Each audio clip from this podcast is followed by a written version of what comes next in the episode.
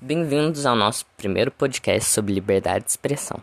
Hoje eu vou falar sobre o nosso primeiro e-book, que é sobre a era da opinião. Estamos vivendo uma época em que o nosso ponto de vista precisa ser constantemente formulado, exposto e publicado. Onde constantemente vemos também pessoas desinformadas ou sem estudo técnico opinando sobre o mundo político, social ou até mesmo científico sem ter muito conhecimento sobre isso e trazendo muita desinformação.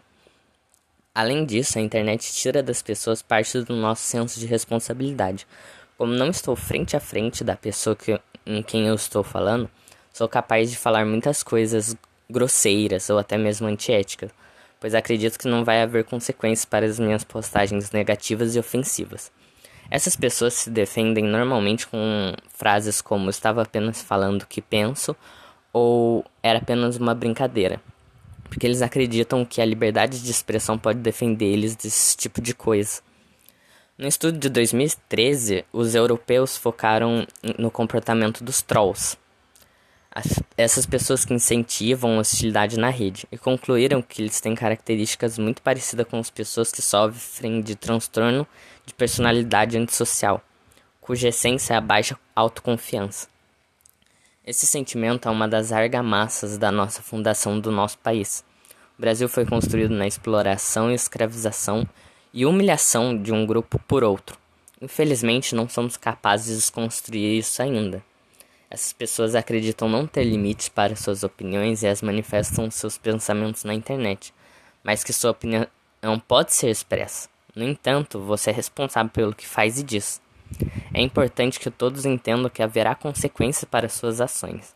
Você pode até mesmo falar o que pensa, mas ainda assim você tem que arcar com isso.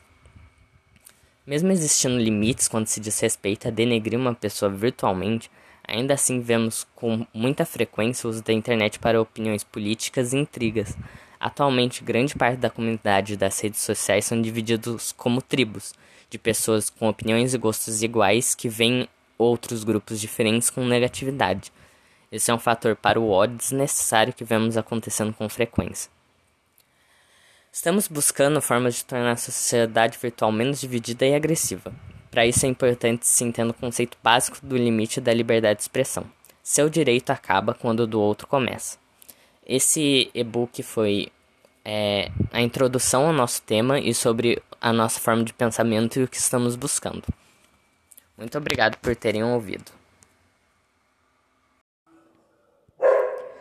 Cultura da Mesopotâmia. A atividade cultural da Mesopotâmia foi intensa. Os mesopotâmicos desenvolveram conhecimento da astronomia para prever enchentes e vazamento dos rios, bem como para práticas religiosas. Os babilônicos dividiram o tempo em 24 horas e a hora em 60 minutos. A arquitetura teve suas técnicas desenvolvidas por conta da construção de palácios, templos e torres. Povos da Mesopotâmia. A Mesopotâmia abrigou diversos povos da antiguidade, atraídos pela fertilidade do solo, que era garantida pelos ciclos de cheias dos rios Tigres e Eufrates. Psicopatia é definida pela psicologia como um distúrbio de personalidade, em que as principais características são a falta de empatia, incapacidade de lealdade com outros indivíduos, falta de valores sociais e de grupo, ausência de sentimentos genuínos como remorso, gratidão, frieza e total insensibilidade com os sentimentos alheios. Pessoas definidas como psicopatas apresentam essas características aliadas a uma personalidade muito forte são impulsivas, irresponsáveis e egocêntricos, incapazes de se sentirem culpados, além de apresentar extrema facilidade para mentir. A psicopatia está entre os distúrbios mentais mais difíceis de diagnosticar e detectar. O psicopata pode parecer normal e até mesmo ser encantador. No entanto, ao psicopata falta consciência e empatia, tornando o manipulador volátil muitas vezes, mas não sempre, criminoso. Esse distúrbio é objeto de fascínio popular e angústia clínica. A psicopatia adulta é amplamente impermeável ao tratamento, embora existam programas para tratar jovens insensíveis e sem emoção, na esperança de impedir que eles se transformem em psicopatas. O estranhamento para mim foi um dia em que eu estava no quintal à frente da minha casa, quando o sol estava se pondo.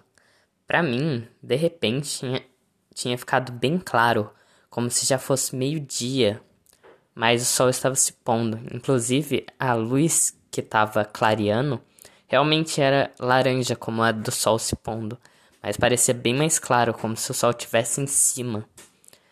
Isso durou algum pouco tempo até que eu fui questionar meu pai sobre se ele viu isso acontecendo e ele disse que não. Logo depois escureceu e essa luz desapareceu.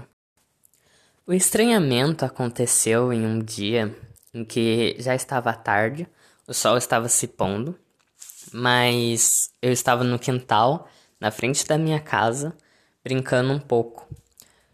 O sol já estava se pondo, a luz estava laranja e tudo, mas para mim, de repente, parecia que tinha, a rua, a minha casa, tudo tinha ficado muito claro, como se o sol estivesse em cima, como se fosse meio-dia, mas a luz continuou laranja, como se o sol estivesse se pondo.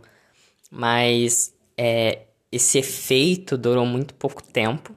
Logo depois eu entrei em casa para perguntar para meu pai se ele também estava vendo aquilo e já tinha se normalizado, a rua voltou ao normal.